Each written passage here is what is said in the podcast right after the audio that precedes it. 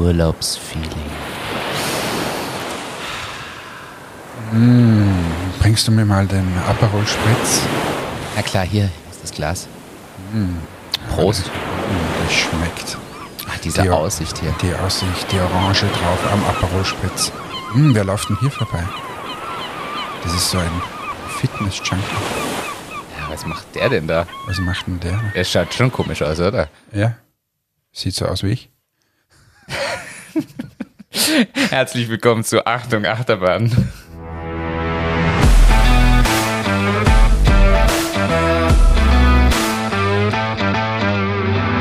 Achtung, Achterbahn.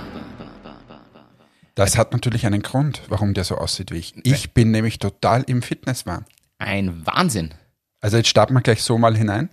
Nicht nur, dass ich mitten in meiner Saftkur bin, was übrigens wieder super funktioniert. Ähm, gefällt mir gut.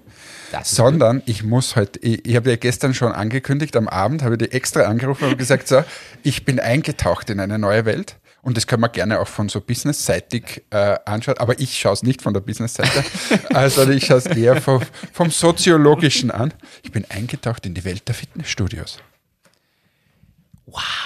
Ja, also. Das ist für jetzt wie, Wie war wahrscheinlich dieses Erlebnis jetzt für dich? Wir fangen jetzt mal ganz vorne an. Nein, Also, machen wir mal zuerst, weil wir ja ein bisschen ein Business-Podcast auch noch sind, fangen wir mal an mit den Business-Themen. Was fällt dir denn zu Fitnessstudios ein, zu den Geschäftsmodellen und so weiter? Und dann erzähle ich meinen Eindruck von Fitnessstudios, wo ich gestern mal war. Ja, generell muss man unterscheiden. Es gibt die günstig oder auch billig Fitnessstudios, die, wo man irgendwie 9,99 Euro im Monat zahlt und dann was macht. Und es gibt die gehobenen, wo aber die, die Preisdifferenz gleich ein Vielfaches, wo man nämlich 70 Euro im Monat zahlt, weniger Platz hat meistens, dafür bessere qualitativ hochwertige Geräte und auch deutlich weniger Leute und ein paar Zusatzfunktionen wie ein Schwimmbad oder so, Wellnessbereich oder sowas. Das ist mal so die Grundlage und ich glaube nach wie vor, dass Fitnessstudios Covid-Zeit jetzt ausgenommen, aber Fitnessstudios machen zu Jahresbeginn in den ersten zwei, drei Monaten die meisten neue Geschäftsabschlüsse und werden die meisten Kunden, glaube ich, im Hochsommer verlieren. Und dann so Weihnachten, Silvester fängt es wieder an und spätestens zum neuen Jahr. Also ich bin total azyklisch unterwegs. Willst du mir jetzt gerade sagen? Du bist ein, ein Be- Beweisstück A, dass meine Theorie falsch ist. ja, also das fällt mir mal ein. Es sind eigentlich, ich kenne nur Abo-Modelle bei Fitnessstudios. Dann gibt es diese App hier in Österreich, die, ich vergesse mal, wie die heißt, wo man zu verschiedenen Studios gehen kann und einen pauschalen Betrag trotzdem zahlt. Die, wo das dann immer abgebucht wird pro Session, die du in ein Studio gehst. Da hast du mehrere dann zur Auswahl, je nachdem, wo du unterwegs bist. Okay. Also das ist auch so ein bisschen Business-Gedanke. Aber eigentlich muss man sagen, Fitnessstudios haben ja quasi den Recurring Revenue erfunden. Ja. Man so Und die. Bindung, also ich glaube, man ist ja immer mindestens ein oder zwei Jahre gebunden. Klar. Und ja, das gönnt man sich dann zu Silvester mit den guten Vorsätzen. Also ich war ja schon zweimal eingeschrieben in einem Fitnessstudio. Das erste Mal, wie ich, keine Ahnung, 16 war oder so, oder irgendwo so um den Dreh, da bin ich tatsächlich öfter mal gegangen. Dann war ich eingeschrieben, erfolgreich hier an der Landstraße, da war ich genau einmal in einem Jahr. Also das war super, habe ich toll gemacht. Und da habe hab ich schon die Idee gehabt, ich gehe so regelmäßig während der Arbeitszeit, hat nicht funktioniert. Ähm, und jetzt habe ich diese Idee wieder. Und jetzt habe ich wieder diese Idee, dass ich entweder in der Früh oder während der Arbeitszeit quasi zum Mittag statt dem Mittagessen hier mal trainieren gehe. So, und jetzt sind ja wir neben der Plus City. Was liegt näher, als wieder hinüber zu geben? Und dort gibt es dann eines von diesen günstig äh, Fitnessstudios. Okay. Fit in 1990 oder 99, weiß ich es gar nicht. Also Okay. wäre preislich genau in meiner Range, weil ich brauche nichts. Ich muss da hingehen, hau mich da aufs Laufband oder ir- irgendwelche Handeltraining oder was das so gibt. Hab ich ja Pumpen, Da pumpe ich, genau. ähm, und mein Anspruch ist ja ein anderer wie der von den meisten, die da drinnen ist. Ähm, meiner ist ja nur, ich will mich wohlfühlen und fertig. Und ähm, so, dann bin ich dorthin gegangen, da gibt es aber ein zweites. Und dann haben wir gedacht, gut, gehen wir mal in das zweite. Das ist die Fit-Fabrik. Und das widerlegt eine andere Theorie. Da ist nämlich genau, die kostet 39,90, also genau dazwischen. So, Okay. dann habe ich der Dame erklärt, dass 39,90 für mich zu viel ist, weil ich ja nur zweimal die Woche kommen will und hier eigentlich nichts nutzen will, außer das Laufbahn. Und so. Da sind wir in einen Verhandlungsprozess eingetreten, der noch nicht abgeschlossen ist. Aber man kann durchaus sprechen mit den Leuten. Ob es dann zum Erfolg führt, ist ist ein anderes Thema. Geschichte. Aber, und jetzt zu meiner Geschichte, die ich dir gestern am Abend erzählen wollte, dann doch nicht erzählt habe, damit ich es jetzt erzählen kann. Ich habe ganz vergessen, wie die Leute sind in so einem Fitnessstudio. Und was so anscheinend das kleine Einmaleins ist in so einem Fitnessstudio. Die wichtigste Regel habe ich von einem gelernt, den ich jetzt liebevoll Cristiano Ronaldo des Fitnessstudios nennen möchte. Jetzt bin ich gespannt. Weil er, weil er sagen wir, so, so eine leichte Attitüde gehabt hat, wie der Okay. Cristiano. Und der hat mir Regel Nummer eins gelehrt. Die da Nämlich wäre? Immer dann, wenn eine hübsche Frau vorbeigeht, musst du stöhnen und ganz intensiv ausatmen. Das ist ganz wichtig, weil nur dann hast du den Erfolg, den Trainingserfolg. Das habe ich mir dann gleich äh, zu Herzen genommen und habe dort mal herumgestöhnt. Zweite Regel, du brauchst einen Buddy. Du brauchst einen Buddy, der das alles mitschreibt. Das hat er nämlich auch. Und der Buddy muss lustig sein. Weil, nämlich, wie ich dort angesprochen wurde, ah, Hannes, passt bei dir alles, äh, hat der gesagt, oh, Hannes, der Hannes, der kann es. so. Das heißt, danke, ich danke für diesen Witz, den ich noch nie gehört habe. Und darum bin ich hingegangen und habe gesagt, mein Freund, das habe ich überhaupt noch nie gehört, aber es stimmt. So, so war das dann geklärt. Dann habe ich kurzen Smalltalk mit diesem Cristiano und seinem Buddy da gehabt. Und wo haben wir uns dann wieder getroffen? Wir müssen noch äh, eine Frage noch. Der Cristiano, war der schon in einem körperlichen Zustand, dass man sagt, okay, man sieht, dass der da täglich seine fünf Stunden Ja. Frauen hinterher schaut. Absolut. Also das ist wirklich, der hatte den Traum-Buddy. Okay. Das muss man sagen. Ähm, er hat dann seinen, seinen anderen Buddy auch immer wieder angeführt. Komm, einer geht noch, einer geht noch. so, okay. Also der war schon richtig, war, war ehrgeizig. So, und jetzt gehen wir noch auf die Stiegen. Und jetzt gehen wir noch Radfahren. Und das Okay. machen wir. Während ich eher geschaut habe, wo ist denn da die Getränkemaschine? Gut. Aber am Ende des Tages treffen sich alle in der Umkleidekabine. Ja. So. Und normal, ich kenne das also, Fußball, gehst rein, zack, ziehst du aus. Ähm, Cristiano war dort und hat äh, sein Schauspiel vor dem Spiegel abgezogen. Und zwar hat er dort nochmal geschaut, ob der Trainingserfolg sofort eingetreten ist und hat das wiederum mit Stöhnen begleitet. In der Männerumkleidekabine, muss man sagen. So, mm, oh, dann hat er sich die Stutzen gerichtet. So. Also haben wir gedacht, so, was ist meine adäquate Reaktion auf das? Ich habe mich pudelnackert ausgezogen, bin wie Gott mich schuf vor ihm gestanden und habe gesagt, ich gehe jetzt duschen. Und bin dann duschen gegangen. Habe mir gedacht, na, wie wird das dort ablaufen? Geht halt jeder von den duschen, wie halt so diese Fußballer und so. Und was ist dann passiert? Und das hat mir wie Schuppen von den Augen. Der ist so durchtrainiert wie Cristiano, der kann ein Gockel sein, aber ich finde es ein bisschen grauslich, dass so wie der geschwitzt hat, dass der dann nicht duschen geht. Weil das hat er nämlich nicht gemacht. Mm. Wurde aber mittlerweile, ich habe diese Geschichte heute in der Früh schon mal erzählt und wurde aufgeklärt, dass das anscheinend der, der hipste Trend jetzt ist, mit den Fitnessklamotten hinzugehen und wieder retour, weil man dann sozusagen seinen Lifestyle äh, zeigen kann. Und zu Hause erst duscht quasi. Zu Hause erst duscht, aber man zeigt den Lifestyle, dass man jetzt gerade den Body so richtig geschäft hat. Man stellt sich in die Straßenbahn auf dem Rückweg Ich in den verschwitzten, ekligen. Na, der wird wahrscheinlich in den Porsche Taycan eingestiegen sein, aber äh, jedenfalls, ich fand es ein bisschen grauslich. Ja. Und da wurde mir dann, wenn ich sowas erzähle, dann erzählen mir die Leute auch. Und vor allem Damen, es gibt dort auch einen Damenbereich, ähm, das kommt auch immer mehr, so Damenfitnessstudios und so. Und ich verstehe es, weil wenn du da die ganze Zeit äh, dir anhören musst. Ähm, und, oder eine Story, die ich äh, gehört habe, ist, dass dass ein, so ein Fitnessstudio ist ja groß und da gibt es hunderte Geräte, alles ist leer. Dann geht die Dame auf die, die Stufensteigemaschine. Und auf einmal sind fünf Typen und, na, dahinter in den Geräten. Hinter ihr am Laufband kommt auf einmal ein Typ. Da gibt es zwar 20 andere Laufbänder, wo man sich hinstellen könnte, aber nein, es muss hinter. Also, liebe Männerwelt, muss das wirklich sein? So, jetzt kann es sein, dass das mein erstes Erlebnis war. Ich halte dich am Laufenden. Und ich werde aber jetzt diese Euros hier einwerfen, damit ich nächstes Jahr auch wie Cristiano aussehe. Höchstwahrscheinlich gelingt es mir nicht, aber äh, das ist ja auch nicht mein Ziel. Wir können ja jetzt hier den, den Lifestyle- und Fitness-Podcast draus machen. Jetzt 30 Wochen Training mit Hannes. Herzlich willkommen zu Folge 1. Ja, gestern Probetraining. Ähm, ich glaube, ich war zehn Minuten laufen und zehn Minuten auf irgendwelchen Geräten und die restlichen zehn Minuten habe ich herumgeschaut und habe mir genau dieses Schauspiel gegeben. Ja, aber es ist ja auch Unterhaltungsfaktor. Es ist totaler Unterhaltungsfaktor.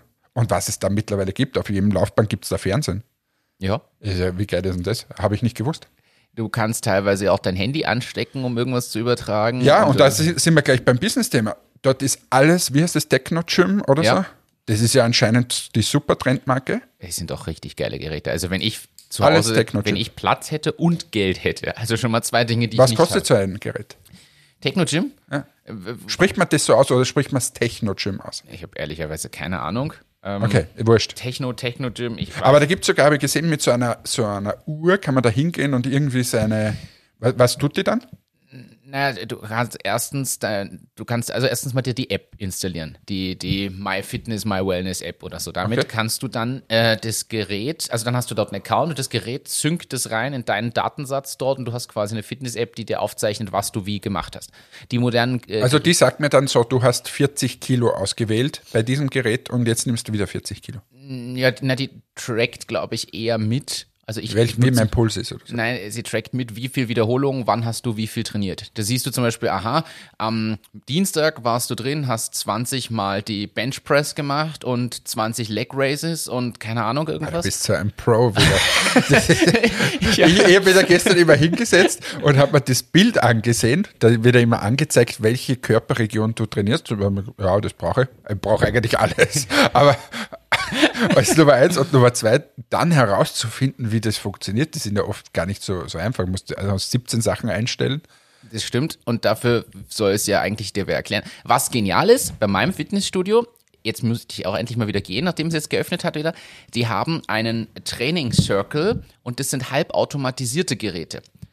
Das heißt, du musst nichts mehr umstecken von Gewichten oder so. Du gehst hin, scannst am Anfang mit deinem Handy-Ding an so einem Terminal was und dann ta- taktet dich das Teil ein in einem Kreislauf, den du zweimal durchläufst und stellt dir jedes Gerät, wenn du da dran bist, die richtigen Gewichte automatisiert schon ein. Du kannst da auch nichts umstellen, außer am Anfang einmal, wenn dir das wer einrichtet und du hast Knöpfe zum Plus und Minus und der speichert es aber. Das heißt, ich starte dort mein Circle, dann sagt er, du bist jetzt auf Laufband 2 zum Warmlaufen. Danach sagt er, du gehst jetzt an Gerät Nummer 3, das ist halt irgendwie die Brustpresse. Und dort ist aber schon alles eingestellt und ich mache dann die Übung, da ist auch ein Countdown, der gibt mir den Rhythmus vor, wie schnell und langsam ich vor und zurück muss und zählt mit und sagt so, und jetzt gehst du aber bitte an die Beinpresse und dann macht er dort dasselbe und immer ist es auf mich, auf meine Größe, meine Maße, meine Das wird doch, das wird doch Zuk die Zukunft sein. Aber apropos Zukunft, da bringe ich jetzt gleich das andere. Haben wir nicht, weiß nicht, ob wir hier schon drüber gesprochen haben, aber dieses eine Fahrrad da, dieses Peloton. Peloton haben wir gesprochen, ja? haben wir gesprochen. Das ist, also ich sehe das dauernd, also immer mehr. Also nicht nur, dass bei mir im Team die Alessa hat, die das daheim macht, äh, der Günther hat's. Ja. Und, und irgendwie, ich sehe das dauernd in meinem Feed drinnen, dass da alle die Peloton, und das ist so eine New Yorker Tante, die dann da auch Rad fährt, oder wie? Ja, nicht nur sie, da gibt es so Kurse generell. Du kannst dann diese Kurse wählen. Sie nennen sie, man kann es auch das Netflix der Fitnessindustrie nennen, weil du hast dann da verschiedene Videokurse oder Live-Kurse, die du mitmachen kannst. Und auch Übungen dazu und alles Mögliche. Ich gebe zu, ich verstehe diesen Hype nicht ganz. Es ist cool gemacht, aber du schaffst dir ein sauteures Gerät an, ein paar tausend Euro kostet es ja. Also deutlich mehr als jedes Indoor-Fahrrad sonst. Und dann zahlst du eine Abogebühr, damit du überhaupt diese Kurse nutzen kannst. Und wir haben ja auch darüber gesprochen, dass das Laufband von Peloton nur noch Nur funktioniert, ist, wenn du wenn du das Abo hast. Also komplett weird. Aber weil du gefragt hast, die Techno-Gym-Geräte oder Techno-Gym, wie auch immer, die Laufbänder äh, liegen so zwischen 3.000 und 9.000 Euro. Je nachdem, welches Modell und so. Und je moderner und hipster, umso, umso mehr kann das und umso teurer ist es. Man merkt aber den Unterschied. Also ich als Läufer, der jetzt über viele Jahre auch in Fitnessstudios durchaus Laufbänder probiert hat, muss sagen, man merkt den Unterschied. Was könnte da jetzt wiederum, wo, wo ist der nächste Schritt? Der nächste Schritt wäre ja quasi diese, dieses ein vollumfängliches Training irgendwie anzubieten. Ja. Das heißt, ich habe da die Uhr, so wie du gesagt hast, die stellt sich dann irgendwie ein, dann äh, trackt es automatisch mit, dass sich äh, mein, mein Schuh irgendwie erneuert, wenn der nicht mehr gut genug ist und das irgendwie. Also ich glaube, da gibt es auch in diesem Bereich noch viel, viel Möglichkeiten. Das mit dem Schuh lustig, dass du das sagst, das gibt's ja schon. Du kannst bei Garmin zum Beispiel, kann ich hinterlegen, wenn ich jetzt Fahrrad fahren gehe, mit welchem meiner Fahrräder fahre ich. Das kann ich mal auswählen. Der kann quasi pro Fahrrad, fürs Rennrad, fürs Mountainbike, fürs Zeitfahrrad mir andere Ansichten einstellen. Und der kann mir dann auch sagen, wie viele Kilometer bist du mit welchem Fahrrad dieses Jahr gefahren. Und beim Laufen kann ich ähnliches machen und angeben, welches meiner Laufschuhepaare ich verwendet habe. Es geht genau in die Richtung, wie du sagst. Ne? Für Ah, die. Fitnessindustrie spannend. Da kommen noch einige Dinge, glaube ich. Die Frage ist immer mehr, auf lange Sicht halten sich diese vielen Fitnessstudios oder nicht? Denn ich denke, Oder ist es at home? Oder ist es at home? Und Das was ist ja noch mehr ist, ist ja dieses, dieses Trainieren quasi, äh, quasi in der Natur oder irgendwie so, so unterschiedliche Übungen. Gibt es in diesem Fitnessstudio auch, wo du dann irgendwas herumschiebst und so. ist, erstens klingt das Fitnessstudio tatsächlich interessant. Ich muss ist wirklich gut. Also ich war zufrieden. und Die haben so einen Outdoor-Bereich auch. Jetzt habe ich gesagt, wenn Sie mich sehen in der Firma, weil das siehst darüber, dass ich da in dem Outdoor-Bereich drinnen hänge, dann habe ich alles richtig gemacht. Aber ich glaube auch, die Frage ist, äh, hey, kommen Fitnessstudios wieder, wieder? Jetzt waren Fitnessstudios circa ein Jahr lang geschlossen, bis auf eine kurze Phase zwischendurch. Ich bin unsicher, ob das nicht wirklich ein Umdenken gebracht hat, weil jetzt haben sich alle Peloton-Fahrräder geholt und keine Ahnung was gemacht und die Freeletics-App und ich weiß nicht was und irgendwelche Pamela Reif-Workouts da so online gemacht. Ich bin Die ist ja, also das habe ich jetzt auch wieder mal gehört. Wie viele Follower hat die? Sieben Millionen oder äh, unfassbar viele. Warum?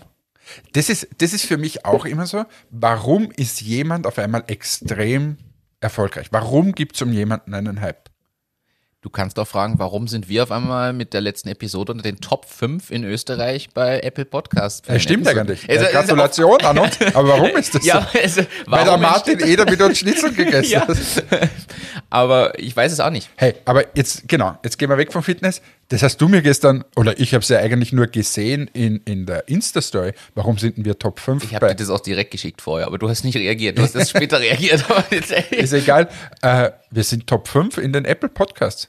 ja, mit der letzten Episode. Es gibt ja Episodencharts und unsere letzte Episode ist auf einmal um 170 Plätze dann nach oben geschnellt. Und ich Es weiß ist- auch nicht warum. Jetzt wegen Schnitzel. Schreib diesmal rein in den Folgennamen Schweinsbraten. Schreib Schweinebraten rein. Vielleicht ist es das Essen. Das ist, glaube ich, wichtig. Das ist die, die Schweinebraten-Folge, weil vielleicht hat es was mit Schnitzel zu tun. Die Frage ist jetzt Schweinsbraten oder Schweinebraten? Wollen wir die Österreicher oder die Deutschen eher ansprechen? Schreib beides rein. Schreib Schweinebraten versus Schweinsbraten. Wie heißt die Folge? Und es geht nur um das, dass wir schauen, ob der Titel vielleicht uns in diese, äh, in diese Top 5 gepetert hat. Das probieren wir aus. Es wird sicher der Titel äh, zumindest mit Schuld sein. Also das glaube ich ganz sicher sogar. Aber wir werden es herausfinden. Also vielen Dank an alle da äh, an dieser Stelle mal. Ja, Fitness bleibt ein spannendes Thema. Wir sollten das weiter beobachten. Und jetzt mache ich das Ding hier fest. Wir haben uns ausgemacht, dass wir gemeinsam den Traunstein erklimmen. Ja, das ist schon ewig her. Es ist, ist richtig. Das war, glaube ich, sogar letztes Jahr. Ja, Noch? wann gehen wir? Und na, nachdem du jetzt tatsächlich ja kontinuierlich immer besser wirst in der Form und ich kontinuierlich schlechter werde, haben wir Treffen wir uns irgendwann. Haben wir den Break-Even der Fitness. Und an der Stelle bietet sich das an, September zum Beispiel. Ja, passt. Weil Abgemacht. Dann hast du noch ein bisschen Zeit mit deinem Training dich vorzubereiten. Ich habe noch ein bisschen Zeit, mich wieder vorzubereiten. Dich, dich abzubauen und dann gehen wir im September hoch. Ja, klar, kein Problem. Wann? Kein Problem, ja. September. Ja. So, willst du jetzt ein Datum festlegen? Na, ist egal. Aber das wird ein, ein schönes, ein schönes Erlebnis wird es werden. Und da habe ich gelesen, im Tiefschlaf spielt das Gehirn bevorzugt Erfolgserlebnisse ab. Ach, da geht es wieder mal, wir haben ja auch schon öfter um, um das Thema Schlafen und so weiter und Verarbeitung von, von Situationen äh, gesprochen.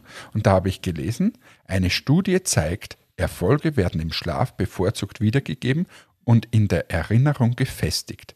Aus evolutionärer Sicht muss man sich diejenigen Informationen besonders gut einprägen, die überlebenswichtig sind. Etwa wie sich Gefahren vermeiden lassen, wo es Nahrung gibt oder wie man zu Lob und Geld kommen kann. Okay. Drum. Also das heißt, Essen, Geld, Lob, das prägen wir uns besonders gut ein im Schlaf. Das heißt, hiermit, lieber Martin, ich gebe dir nachher 10 Euro. Ich lobe dich heute über den Klee und weißt du, geh mal essen, irgendwann mal wieder. Ja, dann, unbedingt. dann schläfst du heute mal so richtig gut. Das ist ein gute, gutes Thema. Äh, Erstens tatsächlich ein interessanter Fakt. Und Thema Schlaf Äh, ich habe den Tipp gestern einer, einer Freundin von mir gegeben. Also fangen Sie soll an. mal wieder schlafen. Ich habe ja, ich habe ja Schlafprobleme. So habe ich Wieso? noch gar nicht. Ja, ich, ich kann tatsächlich nicht gut schlafen äh, und schon seit schon über Monate zieht sich das und es wird immer schlechter statt besser. Ich liege lange wach, kann nicht richtig einschlafen, bin dann teilweise die halbe Nacht in so einem Halbschlaf. Kennst du das, wenn die Augen zu sind und du merkst aber, du schläfst nicht, aber du bist auch nicht wach? So richtig ätzend und du wachst auf und bist einfach nur fertig.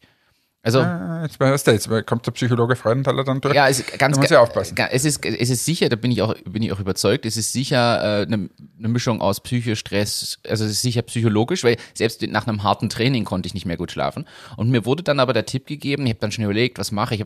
Alkohol. Äh, nein, das wollte ich vermeiden. Ich wollte auch keine komischen künstlichen Tabletten oder irgendwas nehmen. Ich habe alles Mögliche ausprobiert, Meditation und auch kein Handy mehr in die Hand und äh, hat alles nichts gebracht. Was ich jetzt mache momentan, um meinen Körper da wieder ein bisschen vielleicht äh, hinzubringen und seither schlafe ich auch wieder aus. Es ist die letzten drei Wochen. Seit drei Wochen mache ich das jetzt und ich bin viel erholter, viel entspannter. Ich nehme jetzt Melatonintropfen. Das ist ja das Hormon, was quasi beim Einschlafen hilft. Das ist ja, in Amerika gibt es, ich nehme das immer mit aus Amerika, ich nehme es selber nicht, aber für alle möglichen Leute nehme ich das mit, weil da gibt es Melatoninkapseln, Gummibärchen, alles Mögliche. Ah, ist das so ein Ja, Riesending? da? gibt es im ganz normalen Supermarkt. Ja, bei uns hier im Biogener Shop. Also auch frei erhältlich, man braucht kein Rezept oder so. Wird natürlich empfohlen, hey, du sollst das nicht für immer nehmen, sondern nur, um das zu verbessern, bis der Körper vielleicht dann wieder von alleine das macht. so. Und ich muss ehrlich gestehen, ich, ich schlafe innerhalb von wenigen Minuten ein. Ich habe endlich wieder Tiefschlafphasen. Ich wache auf und bin erholt. Ich wache ganz oft vor meinem Wecker auf, was ich, das kenne ich seit Jahren gefühlt nicht mehr. 100 zu 1. Also für alle da draußen, die wirklich langfristig Schlafprobleme haben. Nehmt Melatonin. Nein, aber kein Alkohol, kein komisches, irgendwas Künstliches. Also, weil das ist trotzdem ein natürliches Produkt, was der Körper an sich auch produziert. Ich finde, Schlaftabletten sind immer so die, die Worst-Case-Lösung. Und manchmal hilft's nicht, aber ich muss ehrlich sagen, mir hat's geholfen. aber hast du jetzt, so wie ich vorher gesagt habe, diese Erfolgserlebnisse zu Nahrung, Geld, träumst du von Essen? Ich weiß leider nicht, von was ich träume. Ich erinnere mich ganz selten an meine Träume. Okay. Das ist ein Grundproblem von mir. Ich habe meine Träume immer nur tagsüber. Wenn ich im Büro schlafe, dann träume Wobei, äh, von Essen habe ich, glaube ich, noch nicht geträumt. Ja, ich träume von Dingen, das erzähle ich hier lieber im Podcast nicht, sonst beschwerst du dich wieder, dass man in die falsche Richtung trifft. Wobei zu dem Thema habe ich heute auch einen Fact mitgebracht. Okay. Olympische Spiele. Mit den Betten. Papp Pappbetten und solchen Dingen. Wie geil ist denn das? Wollten die Olympischen Spiele super nachhaltig machen und haben Pappbetten hingestellt. Und dann, es dann also gab es den. Rumor, dass diese Betten quasi nicht zwei Personen aushalten und wenn der Beischlaf im olympischen Dorf vollzogen wird, dass das nicht aushält, dann ist gleich mal die erste Tätigkeit von so einem Army war, dass er in dem Bett herumgesprungen ist und gesagt hat, doch, das geht schon. Und dann haben sie 150.000 Kondome verteilt. Es ist, man muss mal so Also-. Also, die aus Pappe, für alle, die das nicht gesehen haben, das sind quasi tatsächlich aus Pappkarton, Falttechnik zusammengebaute Betten. Ja, aber Origami. Ja, das es- ist so. es die ist haben sie ausgeschnitten. Und da drauf liegt eine Matratze. Jetzt möchte ich mal, bevor wir zu diesen Gründen kommen, das, das, diese, dieses Thema gibt es ja schon jetzt länger, dass alles Mögliche getan wird, um zu vermeiden, dass die Athleten da irgendwie Sex haben. Was, wo ich mir denke, sollen sie doch machen. Was ist denn, was betrifft denn das das Organisationskomitee? Das ist mal Punkt eins. Punkt zwei, es ist ja jetzt nicht so, also jetzt sprechen wir mal von den, zum Beispiel den Leichtathleten und Leichtathletinnen Die sind ja leicht. die oder auch Läuferinnen und Läufer, die wiegen jetzt nicht so viel. Wie die Kugelstoßerin. Genau, also die, ja, das heißt, zwei so Leichtathletik-Athleten da könnten ja gemeinsam in dem Bett liegen und wiegen zusammen noch immer weniger als vielleicht so ein Der Kugelstoßer. Kugelstoßer. Genau. Das heißt, das Bett hält ja den Kugelstoßer. Auch aus dementsprechend ist ja schon mal diese Grundlogik falsch. Zweitens sind es die sportlichsten Menschen. Na, aber das stimmt nicht. Stopp, stimmt nicht. Weil ja der Vorwurf war, dass es so klein ist. Na, dass bei, bei ruckartigen Bewegungen diese Falltechnik zusammenbricht. Ah. Und drum ist er der so gehüpft. ah, das ist okay. Also es ist nicht das Gewicht, waren 200 Kilo, glaube ich, was aushält. Da kannst du zehn solche Leichtathleten hinlegen. Aber es waren die ruckartigen Bewegungen. Und ja, die Frage ist, geht Nachhaltigkeit hier zu weit? Erstens das. Zweitens, ist es angemessen, Sportler, die, Höchstleistung. werden die nachher in den Altpapiercontainer entsorgt, diese Betten? Oder was passiert da? das weiß ich nicht, aber für mich war die Frage, das sind Leute, die sportliche Höchstleistung erbringen wollen. Sollten. So. ist es tatsächlich körperlich jetzt vernünftig für sportliche Höchstleistung in einem Pappbett mit einer Billigmatratze zu liegen? Ist jetzt nur so eine Frage, die ich mal so in den Raum stelle. Eine Frage, die ich jetzt in den Raum stelle. Wir reden heute den ganzen Tag über Fitness. Sollten wir die Folge wirklich Schweinsbraten versus Schweinebraten nennen? Das passt nicht überhaupt nicht. Ist mir gerade eingefallen. tatsächlich. Aber gut, Ja. So. Ähm, jetzt habe ich die wieder rausgebracht. Fay, hau mal irgendein Business-Thema raus, sonst komme ich wieder mit irgendeinem anderen. Ich Blödsinn. habe ein, ein Business-Thema tatsächlich und das hängt ein bisschen mit äh, der Küste zusammen. Wir haben eingangs ja äh, Meer und, und Möwen gehört. Ich war am Wochenende in Warnemünde, ist in der Nähe von Rostock, an der Ostsee in Deutschland im Du Norden. warst poltern. Ich war poltern, das ist richtig. Es war eine sehr gemütliche, sehr angenehme Runde. Habt ihr diese Spielchen Nein, wir haben, gemacht? das haben wir am Ende sein lassen und alle waren froh drüber und es war sehr entspannt und eine sehr schöne Zeit. Ich bin an einem Geschäft vorbeigelaufen und dieses Geschäft, und ich habe mir das extra aufgeschrieben, damit ich es dir erzählen kann. hat Fische verkauft. Nein, dieses Geschäft hieß Gute Jacke. Und ich wollte das mal rausbringen als Zeichen. Es gibt Geschäfte, die so spezialisiert sind wie manche Online-Shops. Es gibt ja Online-Shops nur für Sneaker, nur für Ding. Geschäfte so hoch spezialisiert nicht, weil bei, beim Schuhgeschäft kannst du trotzdem vom Anzugsschuh bis zum Sneaker alles Mögliche kaufen. Beim H&M kriegst du alles. Also, es ist häufig bei dem Geschäft vor Ort nicht ganz so spezifisch, aber das Geschäft hieß gute Jacke. Was glaubst du, hat es alles gegeben? Jacken. Tatsächlich. Hieß auch, stand im, und im Untertitel, habe ich mir aber auch gefragt, muss man das erklären? Da stand wirklich das Geschäft gute Jacke und im Untertitel, hier gibt es Jacken, Parkers, Mäntel, Softshelljacken, Regenjacken und Strickjacken. Und ich habe mir gedacht, muss man beim Geschäft, was gute Jacke heißt, erklären, dass es wirklich nur Jacken gibt? Naja, aber die, die wollen ja erklären, dass es eine Vielzahl von unterschiedlichen Jacken. Ich könnte ja das alles gar nicht aufzählen, was du da. Ich, ich kenne ja den Unterschied zwischen dem allen nicht. Ist, ich, man muss leider sagen, die haben da gerade zugemacht. Ich hätte sonst reingeschaut, aber also, ich habe durch die Scheibe dann so ein bisschen geschaut. Da gab es wirklich nur Jacken. Also es gab nichts anderes, es gab nur Jacken. Ich frage mich das immer, da, überhaupt, wenn du so durch so eine Stadt schlenderst, gibt es ja dann auch manchmal so ein Comic-Geschäft Ja, oder ein, ein Schallplattengeschäft. stimmt. Ist so ganz speziell. Aber ist selten, muss man ehrlich sagen. Man findet natürlich. erstens immer nur in anderen Städten, gefühlt nie in der eigenen. Aber, aber diese Spezialisierung, ich habe mich gefragt, ist das jetzt was?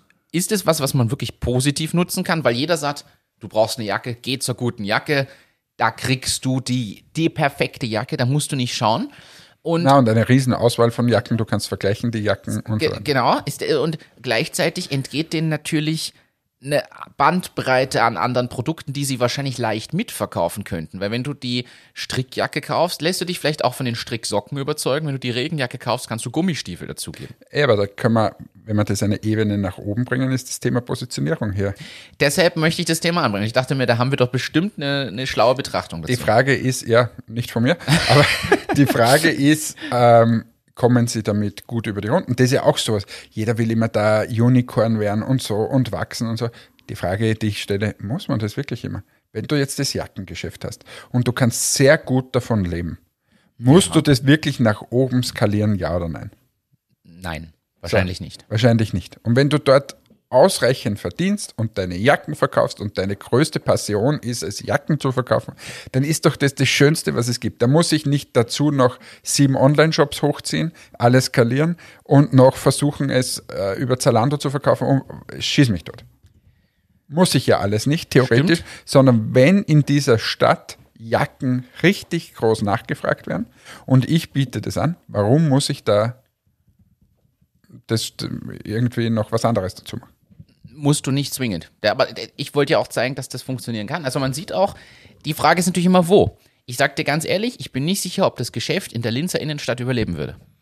Weil wir weniger Jacken brauchen wahrscheinlich. Als wenn ich an der Nordsee bin. Ostsee. Ostsee, sorry. Aber ja, und dazu kommt, die haben dort natürlich einen gewissen Tourismusanteil. Das heißt, ich glaube, da kommen auch Leute, die vielleicht tatsächlich ohne Jacke kommen oder nur mit einer mit der falschen Jacke, weil dann ist plötzlich schlechtes Wetter und die denken, ach, jetzt brauche ich doch eine Regenjacke. ja, ja. Und dadurch, ich glaube, dass das schon einen Einfluss hat. Sicher. Also, das ist, Die, die, die, der Standort, äh, gerade bei solchen Geschäften, ist der Standort das Wichtigste. also, fassen wir zusammen. Was ist, was ist, bei- was Glaubst ist du wirklich, dass jeder, in, der in Hallstatt rein, äh, bau so einen Souvenirladen Hallstatt nach Linz, da wirst du wahrscheinlich nicht so viele so, so Salzstreuer verkaufen. Aber wir haben, wir haben jetzt somit mal festgelegt, okay, ganz klare Eingrenzung der Produkte, Standortwahl, was fehlt noch? als wichtiger Faktor? Wir haben die Produkte jetzt schon eingegrenzt und uns spezialisiert, sind somit die Ich glaube schon, dass du dann Standort. dort, also nicht nur eingrenzt, ich glaube, du musst dann schon der Experte für Jacken sein. Wenn du dann so Ranzjacken hast oder das, wo es die überall gibt, na, dann brauchst du nicht. Du Stimmt, du musst so Marken und, und Jacken haben, die sonst nirgends Ja, und so quasi. geil, so richtig, wo, boah, eben, die Standard vielleicht auch, aber die geilen auch. Und wahrscheinlich bist du sogar hochpreisiger unterwegs. Ja, aber Dafür ja hast okay. du das Wissen. Und, die- Service, du musst Service. da natürlich alles erklären können. Die Wassersäule auf der Jacke und was weiß ich. Das stimmt natürlich. Du, was anderes, muss ich Ja. dir erzählen. Und zwar, ich finde es unfair. Ich finde es unfair, wie das da im Retail und so weiter läuft. Und jetzt Wieso? muss ich da mal was sagen. Wenn wir ein Industrieunternehmen wären, dann wäre es so. Es sind in der Vergangenheit die Transportkosten weltweit ziemlich stark gestiegen. Ja. Also aktuell kannst du zum selben Preis, was du per Schiff was versendest, auch fliegen. Das heißt, die, die Schiffpreise haben sich den Flugkosten äh, angenähert. Es ist absurd mittlerweile, Wow. Und- warum?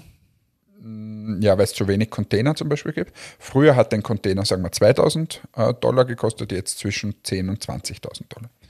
Ähm, oder es, es, die Bahn zum Beispiel gibt nur mehr, die ist komplett ausgebucht, nehmen nur mehr wenige mit und äh, fahren mit dem Preis nach oben. Und so weiter und so weiter. Bringt, führt zu dem absurden äh, Thema, dass es jetzt LKWs aus China gibt, die mit dem LKW in 18 bis 20 Tagen von China hierher fahren, Wahnsinn.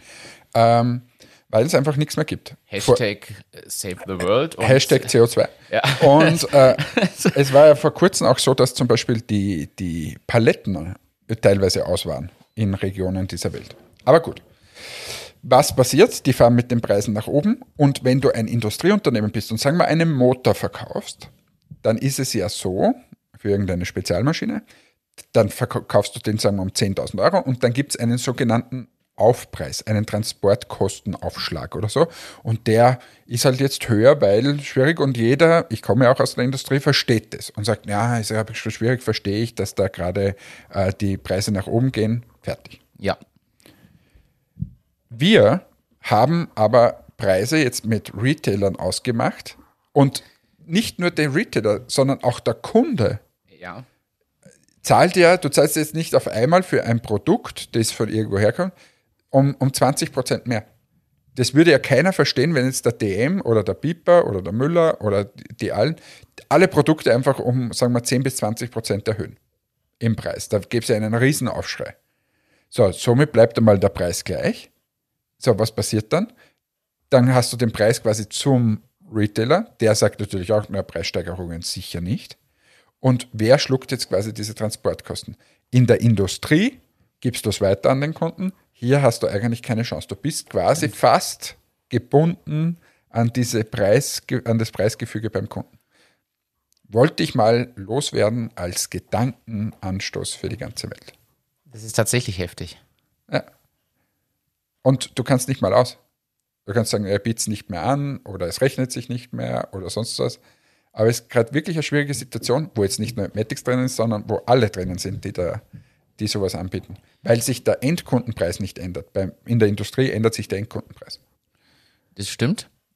Bei euch nicht. Und ihr habt auch nicht die Möglichkeit, das kurzfristig zu machen. Also Stell dir mal vor, so, mach mal in der Software Abo-Modell. Irgendwie jeder, äh, jedes Abo-Modell kostet 9,90 Euro. So, stell dir mal vor, Amazon AWS fährt um 40 Prozent die Kosten nach oben. Da kann ja auch nicht jeder hergehen und sagen, so, jetzt kostet das Abo-Modell auf einmal 14,90. Ja, beziehungsweise können es nur die Großen, die gewisse Marktmacht haben, das tun und die kleineren nicht.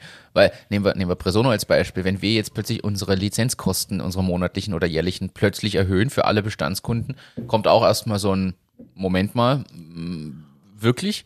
So, dann gibt es welche, die sagen, na, völlig verständlich, aber es gibt sicher auch viele, die das dann dreimal hinterfragen. Oder es gibt sogar Klauseln, mit manchen haben wir ja Mehrjahresverträge, da sind die auf Preise auf mehrere Jahre schon fixiert. Also, äh, das ist wirklich ein Problem. Ja. Wir haben ja auch Lieferverträge und so.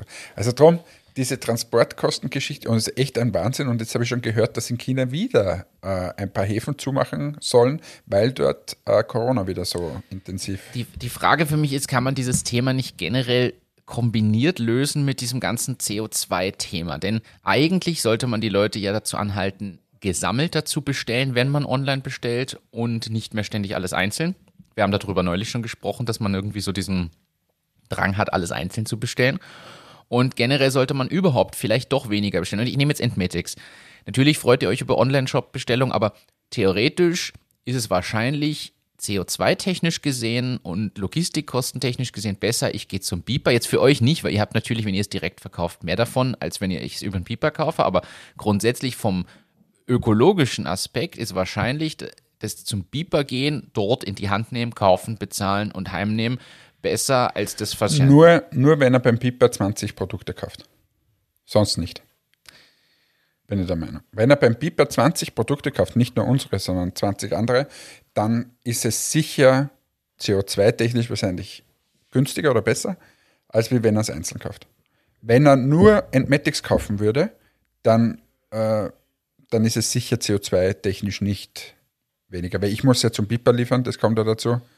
Der, der fährt Beeper dann fährt heim. in die Filiale. der fährt in die Filiale, der muss dann heimfahren und so nicht. Aber wenn er 20 Produkte oder so kauft, dann teilt sich das auf, dann, dann sicher. Wobei natürlich die beste Möglichkeit wäre, er kauft 20 Entmetics-Produkte direkt über euren Online-Shop und lässt sich die einmal liefern. Das ist wahrscheinlich die.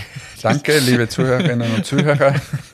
Äh, das wäre mir sogar lieber als wie Top 5 in den Apple Podcast Charts. Finde ich, finde ich aber äh, tatsächlich. Habe ich einen Punkt. Gedanken wieder eingebracht, jetzt können wir wieder irgendeinen Blödsinn reden. Nein, äh, wir reden kein Blödsinn. Erstens, Gratulation an Has to Be. Das scheinbar der größte Exit der österreichischen Startup-Geschichte. 250 Millionen Euro. Has to Be. Was haben die gemacht? Die verwalten Elektro-Ladesäulen und Ladestationen und haben eine Software dazu, die sich um die Verrechnung kümmert. Und das nicht nur in Österreich, sondern eben international. Verschiedene Plattformen und Anbieter von so Ladesäulen hängen da dran irgendwie vernetzt und sind die einzigen, die das auch mit mehreren Währungen und international vernünftig abwickeln können und wurden jetzt für 250 Millionen Euro gekauft. Gratulation an dieser Stelle. Cool, was da aufgebaut wurde. Spannend finde ich. Weißt du, wer einer der ersten Business Angel Investoren überhaupt war bei dem Startup? Meister Reus? Richtig. Gerhard Reuss heißt er, glaube ich, äh, ehemaliger OMV-Vorstand. Ja, Vorstandsvorsitzender. Vorstandsvorsitzender. Und ja, OMV ist natürlich äh, beim Thema Energie und äh, Treibstoff immer dran. Was tun wir? Sie haben ja auch Borealis gekauft letztes Jahr, um, um jetzt auch künstlich äh, irgendwie Treibstoffe vielleicht erzeugen zu können in der Zukunft.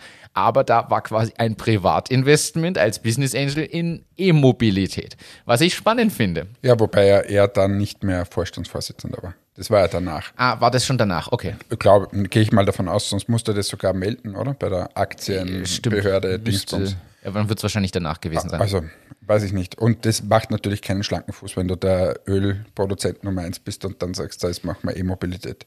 Aber gleichzeitig ist natürlich für mich immer die Frage, sind es trotzdem irgendwie, ist das Insiderwissen in gewisser Weise, was trotzdem aus dem vorigen Job oder so generiert wird, oder ist es einfach so gutes Branchen, so gute Branchenkenntnis und Zukunftsorientiertheit und, und solche Themen, dass man dann einfach da frühzeitig dabei ist? Ja, also gerade wahrscheinlich der in Mobilität, der kriegt schon viele Quellen oder der weiß schon, wo die, die, Reise, Reise hingeht. hingeht. Ja. Und, und ich bin eh gespannt, so, was tun diese großen Konzerne? Überhaupt, was tun alle, nochmal, die, die äh, sagen wir, du hast ein Motorenwerk. Ja. Jetzt ist es klar, okay, diese Dieselmotoren und so werden, sagen wir, für die Schifffahrt, für die Luftfahrt und so weiter werden noch eingesetzt. Ist E-Motor eher schlecht, weil wenn das Flugzeug nach 380 Kilometer äh, laden muss, geht sich nicht aus. Aber ähm, was tun diese ganzen Firmen? Was tut eine Motorölfirma? Gut, die kann sich jetzt auf die Schiffsmotoren und so ko- konzentrieren. Aber das ist ja, das ist ja ein Bruchteil nur mehr von dem, wo wir Motoren einsetzen. Und Stimmt. das ist, was tun diese ganzen Firmen? Und dieser Umbruch in dieser Automobilindustrie, das ist ein Wahnsinn. Also alles, was da dran hängt, von, von Servicewerkstätten, die ganzen Kühlmittel, schieß mich dort, alles, was du da brauchst, die ganzen Motorenhersteller, alles, was da drinnen ist, bewegte Teile. Ich bin jetzt da der Kolbenhersteller für den Motor, alles. Ja. Das ist irre. Es ist ja auch deshalb, ich habe das neulich wieder irgendwo gelesen, es ist ja auch die Frage, ist der Verbrennermotor tatsächlich an sich schlecht Oder geht es eigentlich nur darum, dass man andere Kraftstoffe braucht, die künstlich erzeugt werden können und CO2-neutral erzeugt und benutzt werden können? Ob nicht das der geschicktere Weg wäre? Und ich sage dir ehrlich, vom Bauchgefühl, ich, ich glaube ja persönlich an das Potenzial von E-Mobilität, aber ich glaube nicht, dass es nur das geben wird. Ich persönlich, wenn ich die Zukunft skizzieren soll, wird es eine Mischung geben. Ich glaube, es gibt Leute mit E-Mobilität, vielleicht tatsächlich sogar eher für die in Anführungszeichen kürzeren Strecken, alle, die irgendwo in einem Radius einer Stadt wohnen, leben, arbeiten, dort pendeln, fahren und so weiter. Dann wird es, glaube ich, trotzdem Wasserstofffahrzeuge geben, vielleicht eher für Lkw, Langstreckensachen oder ähnliches. Und ich glaube auch, dass es künstliche, synthetische Kraftstoffe gibt, Was die tun CO2 zum Beispiel in Österreich hat eine unfassbar hohe Dichte an, an Tankstellen. Ja. Was tun die jetzt? Momentan aufrüsten mit Ladesäulen. Ja, aber nicht die, jetzt, ja, okay, die großen, aber ich fahre mal rum, also so viele Ladesäulen gibt es da jetzt nicht. Die haben tatsächlich ein Problem. In, in 20 bis 30 Jahren sind die ganzen Turmöltankstellen weg, wenn man es mal jetzt genau nimmt. Nehmen wir die mal als Beispiel. Ja, oder sie finden einen neuen Geschäftszweig. Oder sie finden. Aber wenn, jetzt war ja gerade in Österreich ab 2030 keine Verbrennermotoren mehr. Ist ja schwierig. Brauchst du die ganzen Tankstellen nachher nicht mehr. Und da ist für mich übrigens die nächste Frage, ist das Verbot, ich weiß es nicht, aber ist das Verbot für jegliche Art von Verbrennung oder nur für äh, quasi nicht nachwachsende Rohstoffe, die dann verbrannt werden und CO2-Ausstoß verursachen, weil das ist auch ein Unterschied. Und ich glaube, dass da viel zu wenig drüber nachgedacht wird. Jetzt geht alles Richtung E und ja, Hauptsache E. Ich glaube, diese anderen Themen werden ja nach wie vor erforscht, das ist schon richtig, aber werden ein bisschen außen vor gelassen. Und ich glaube, dass eine Mischung aus dem der ges gesündeste Thema wäre. Auch mit dem Hintergedanken, wir betrachten ja immer nur Europa oder unsere Region oder von mir aus noch die USA. Schau mal nach Afrika. Und ja, Handynetze oder, oder bestimmte Infrastrukturen sind dort dann viel schneller entstanden und Co. Aber bist du in, ich sag, nehme jetzt mal ein Beispiel, wir hatten die Diskussion am Wochenende, bis du in Marokko etabliert hast, dass dort E-Mobilität gefahren wird, bis sich das die Leute leisten können, bis dort die Ladeinfrastruktur we- im ganzen Land steht und und und. Also, und da gibt es Länder, wo das noch extremer ist.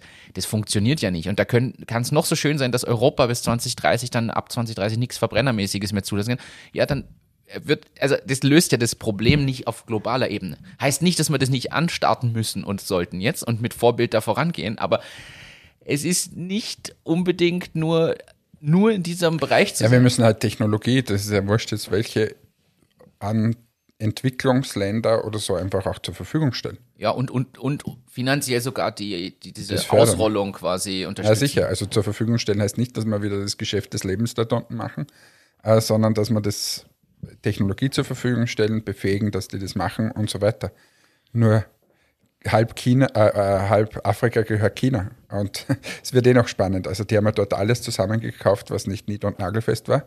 Und äh, ja, aber jetzt sind wir wieder in diesen globalen Themen. Hau irgendwas Leichtes raus. Ich bin heute so Jeff Bezos war im All. super schön. Äh, ist er wieder zurück? Ja, ist auch wieder gekommen.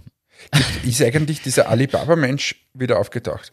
Habe ich das nicht schon mal gefragt? Äh, Weißt du, der war mal kurz weg. Irgendwann, da war irgendwas, kam von dem, irgendeine Videobotschaft wieder. Jetzt weiß ich nicht, wie es aktuell ist. Aber, Aber ist er wieder da? er, war, er war zumindest wieder da. Vielleicht ist er schon wieder weg. Okay, weil von dem hört man irgendwie gar nichts mehr. Der ist ganz ruhig geworden. Verstehe ich nicht. Der Jeff Bezos ist nicht ruhig geworden. Der ist mit einer 80-Jährigen ins All geflogen. Mit einer ehemaligen Pilotin und mit einem 18-Jährigen und seinem Bruder. Einen Piloten brauchst du ja auch, wenn du Aber der ist ja nur gerade in die Höhe und wieder gerade runter, oder? Genau, und bis, ich glaube, 80 Kilometer Ah, 100. hoch oder 100. Also so ganz knapp vor, äh, vor bestimmten Grenzen, wo dann bestimmte Kräfte wieder wirken und so. Weiß ich nicht. Ja, Aber du bist ja unser Physiker hier in dem Podcast. ich habe noch ein leichtes Thema. Gurkel.at ist auch Unicorn geworden. Du hast über Gurkel.at hier Habe schon mehrfach berichtet. Habe ich erzählt, ja? Und ja, auch kürzlich durch ein Investment zum Unicorn erkoren. Überhaupt diese, diese Schnellzusteller, glaube ich, werden jetzt immer, die, die schießen heraus. Da gibt es ja ein anderes Startup auch noch, wie, habe ich wieder vergessen. Da gibt's einige. Ich habe in Berlin war ich ja auch und muss sagen, also ganz Berlin ist zugepflastert mit Werbung für Gorillas. Ich weiß nicht, ob, ich habe schon mal kurz von denen erzählt. Gorillas ist quasi der Essenslieferdienst, der, der- also aber nicht fertig gekochtes Essen, sondern der, der dann Einkauf heimliefert. Und ich glaube in unter 15 Minuten in den Regionen, wo sie tätig sind. Und die haben auch Investment bekommen und expandieren und und und. Berlin ist zugepflastert mit dieser Werbung. Wirklich, du kannst nicht durch Berlin gehen oder fahren, ohne diese Werbung zu sehen sehr, sehr krass, so schwarz-weiß, dominant. Ähm, und einfach nur Text, also die haben keine Bilder oder so dabei.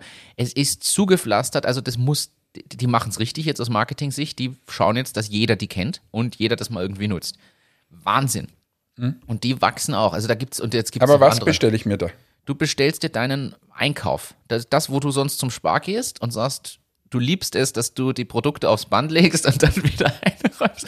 Du bestellst dort in der App deine Flasche Wein, dein Gemüse und dein Stück Fisch, keine Ahnung, und dazu noch ein halbes Brot und die liefern dir das innerhalb von 15 Aber wie Minuten. machen sie das? Geht dann einer von denen in den Spar und macht es? Oder haben die ein eigenes Lager? Die haben Zwischenlager, die haben so viele Kleinlager, die verteilt sind dann in der Stadt, Aber das ist die nächste Frage, für was brauche ich das, wenn es eh in Spar gibt? Oder in Billa oder. weil scheinbar Spar und Biller es nicht ausreichend schaffen, das anzubieten. Na schon, aber in der Zukunft, jetzt, jetzt bilden sich diese kleinen Lager, aber am Ende des Tages haben wir wieder ein Lager beim Spar oder beim Einzelhändler halt, ein Lager machen die wieder auf und so, das bringt ja alles. Naja nichts. gut, worauf soll das hinauslaufen, sage ich dir ehrlich. Die bauen jetzt die App, diese Infrastruktur, die Algorithmen auf, wo fährt der Fahrer lang, damit er gleich drei Sachen abliefern kann innerhalb der Zeitspanne und so. Die bauen ja de facto die App und Die die, Lösung für die Infrastruktur ab, auf und die Lieferkette etc. Und dann soll hoffentlich, also wenn ich dann Billa Spar oder ähnliches bin, kaufe ich die oder übernehme das oder mache eine Partnerschaft mit denen, dann sparen die sich diese Lagerstationen und gleichzeitig kaufen sie sich aber App und Kunden und Oder disruptiver Ansatz, Billa, Spar und Co. gibt es nicht mehr und nur mehr die. Kann auch sein. Ja, kann, kann durchaus sein. Das ist ja, fällt mir auch bei der E-Mobilität auf, da kommen jetzt so chinesische Anbieter und so weiter, ähm, wo die du vorher irgendwie so nicht am Plan hattest und irgendwie, oh, Tesla in Wahrheit ja auch, äh, und, und irgendwie ist das aber da egal. Vorher war das so eine unfassbare Markentreue, dass man gesagt hat, na, ich kaufe nur einen BMW oder ich kaufe nur das. Und jetzt, das bricht ein bisschen. das stimmt. Also es kommen neue Marken, die man so nicht am Radar hatte. Das ist die Chance wieder für die. Aber ja, das kann durchaus so, so enden. Was ich halt spannend finde, du hast dann auch auf einmal ja ein paar andere Themen vielleicht anders gelöst oder könnte man dann anders lösen, denn ich brauche dann nicht den ganzen Spar mit Bananen füllen und ausstatten, sondern ich habe einfach die Möglichkeit, viel frischer die Produkte zu haben. Okay, Bananen sind vielleicht ein schlechtes Beispiel, aber ich kann ja schauen, dass ich von lokalen, regionalen äh, Zulieferern auch in vielen Kleinmengen das dann aufteile und dadurch viel frischere Produkte habe, statt dieser Riesenlieferung, die halt einmal im Monat gefühlt zum Spar kommt, von mir ist einmal die Woche, den, dem, dem das Lager voll macht und das war's. Also ich glaube, das sind schon Themen, die man nicht unterschätzen sollte. Martin, bist du ein Hundefreund? Nein, gar nicht. Du hast Hunde, oder was? Ist richtig. Wirklich? Ich kann mit Hunden wirklich, also hassen ist vielleicht übertrieben, aber ich bin kein großer Fan von Hunden. Das ist tatsächlich so. Ich habe nämlich gelesen, dass Hunde ein undankbares Pack sind. Wieso Sie haben es freundlich ausgedrückt, aber Hunde revanchieren sich beim Menschen nicht für Gefälligkeiten. Also das gewusst? Man denkt ja immer, das- mach ihm was Gutes für die. Auch bei der Katze, ich glaube, die Katze revanchiert sich auch nicht. Die ist ja noch unfreundlicher. Aber bei, und zwar äh, gibt's, haben, ex, sind Experimente durchgeführt worden an der Veterinärmedizinischen Universität Wien. Und da haben bei diesen Experimenten Ja. drückten die Tiere für Personen, von denen sie vorher etwas bekommen haben, genauso selten auf einen Knopf, der Futter liefert, wie für knausrige Menschen. Das heißt, es ist eigentlich scheißegal, ob du die, die fütterst oder nicht. Und ich denke mir, das ist wahrscheinlich bei den Katzen auch so. Ich, bei meinen Katzen zum Beispiel, ich meine, die freuen sich schon immer, wenn ich aufstehe, aber nur deswegen, weil sie dann wissen, sie kriegen was zum Fressen. Und dann sind sie weg. Ja, aber Katzen, deshalb mag ich Katzen noch mehr. Das sind halt die Individualisten, die leben einfach ihr Leben. Ja. Und denen ist wurscht, was du tust. Solange es Essen gibt. Ja, Essen ist ganz wichtig, aber sonst ist ihnen wirklich alles egal. Ja. Aber so, Ja, So. haben, wir, haben wir also einen Fun-Fact auch wieder reingebracht. Und nächster Fun-Fact, ich habe gestern einen Zecken meiner Katze entfernt. Und leider ist der Kopf abgerissen, weil der so festgefressen war. Und dann habe ich mich erkundigt im Internet, ob man den Kopf entfernen muss. Man soll ihn rausschaben eigentlich. Das habe ich dann versucht, aber jeder, der Katze hat, weiß, was, wie das gut funktioniert. äh, und habe ich versucht, ich habe das meiste rausgekriegt, aber ein bisschen was ist, aber das macht nichts, sagt mir Dr. Google. Es macht nichts, äh, sondern das geht von alleine weg. War ich überrascht, weil normalerweise würdest du das bei Menschen eingeben. Zeckenkopf bleibt in Fuß stecken oder so. Stirbst du. Stirbst du. Immer. Es ist der, der Tod ist immer Immer das Ende. das Ende bei Google. Na, eigentlich der Anfang bei Google. Ja. Also du, du sagst, ah, hm, heute, heute habe ich leichte Schmerzen da im Brustbereich. Dann Zack, du, ja, Krebs kommt meist noch als, als vorher. Also, also Krebs und er, also werde ich sterben. Ja, das stimmt. Ich glaube aber, ich werde jetzt dich in dein Meeting entlassen. Ich habe jetzt Meeting, aber ich möchte noch ganz kurz zu dem, Ja, jetzt- zu jetzt dem bist- Google. Nein, ich bin on fire. Dieses Google, was ich nicht verstehe, mich nervt es zu Doktor zu fahren und dort irgendwas Ja. zu machen. Ich möchte in Zukunft, ich weiß, es gibt schon einige Modelle dazu, aber ich möchte gerne meinem Doktor schreiben per WhatsApp. Oh, jetzt, du, du, jetzt kommt wieder das Businessmodell. du ich habe ich hab hier äh, leichtes Kratzen im, im, weiß nicht, im Hals. Und der schreibt mir zurück, scheiß dich nicht an, nimm eine Tablette, was er ja sonst auch sagen würde. ist richtig? Oder wenn er sagt, hm, sollte man abklären, mache Videokonferenz, halt ihm meine, mach A und der sieht sich das an. Und wenn er dann sagt, nein, eigentlich es muss schon mal vorbeikommen, weil äh, das muss ich mir genauer ansehen, dann komme ich auch gerne. Aber da, da könnte man vorher solche Stages einführen. Ist Was hältst du davon? halte ich für sehr gut und ich weiß, dass es sogar in Österreich ein, zwei Plattformen gibt, die genau an dem arbeiten. Äh, war letztes Jahr beim Edison sogar eine Einreichung, die in die Richtung ging. Das große Problem ist wieder mal im europäischen Raum das Thema Datenschutz, Datensicherheit und all das, was ist einfach, wo wir uns selber wieder im Weg stehen. Ich wette, mit den USA gibt es sowas inzwischen schon. Fehlt wahrscheinlich noch an Verbreitung. Und ich glaube auch nicht, dass es für alle Ärzte funktioniert. Ich glaube, so für Hausärzte und viele allgemeinmedizinische Dinge funktioniert's. Zahnarzt, schwierig zum Beispiel. Logisch. So, aber, aber Innere Medizin, logisch. Oh, das geht schon. Weil, aber ja, das ist schon klar, aber für so, so ich denke mir das beim Hausarzt immer, da geht es um nichts. aber ich bin voll bei dir, zumal, oder auch dieses Rezept, dann, du gehst zum Hausarzt hin, damit du ein Rezept kriegst. Das muss ja digital auch möglich sein. Das ist mal in Österreich digital gegangen, während der Corona-Krise haben sie wieder abgeschafft. Dass du normalerweise rauf auf die E-Card buchen, aber lassen wir dieses Thema. Liebe Grüße an unsere Politik, an die Margarete und Co., wie die alle heißen. Äh, ihr macht es schon ganz toll. Ich wünsche euch jetzt eine schöne Zeit. Ich habe ein ganz wichtiges Meeting jetzt gleich in, in zehn Minuten. Ja. Äh, da muss ich mich noch vorbereiten. Das mache ich jetzt gleich hier. Bleibe hier sitzen, wenn ich darf. Und wünsche allen einen, eine schöne Zeit. Und vor allem, ich wünsche allen, die jetzt am Strand liegen, so wie wir eingestiegen sind, dass sie den Aperol Spritzer jetzt dann aufmachen, äh, die, die Orange vom Glas nehmen, da hineinbeißen und sagen, "Mm, das Leben ist schön. Und Achtung, Achterbahn, sollt wieder in die Apple Podcast Charts kommen. Tschüss, ciao, baba, euer Hannes. Ja, auch von meiner Seite danke fürs Einschalten, danke fürs Dabeisein. Ich gebe jetzt allen, die im Urlaub sind, noch einen Tipp. Man hat ja öfter mal dann ein Mietauto und leiht sich da ein Fahrzeug aus und dann ist immer die Frage, auf welcher Seite muss ich denn jetzt tanken? Weil der Tankdeckel kann ja links oder rechts sein. Und dann schaut mal in dem Auto neben dem Tankstandsanzeiger, und das geht übrigens auch bei den digitalen Varianten, da ist ein ganz, ganz kleiner Pfeil, so ein kleines Dreieck in der Tankanzeige und zwar links oder rechts von diesem Tanksymbol. Und je nachdem, ob der Pfeil links oder rechts ist, wisst ihr, links oder rechts ist der Tankdeckel. Das ist noch der Tipp für euren Urlaub. Genießt ihn. Viel Spaß am Strand oder in den Bergen oder wo auch immer ihr seid. Bis zum nächsten Mal. Ciao, ciao.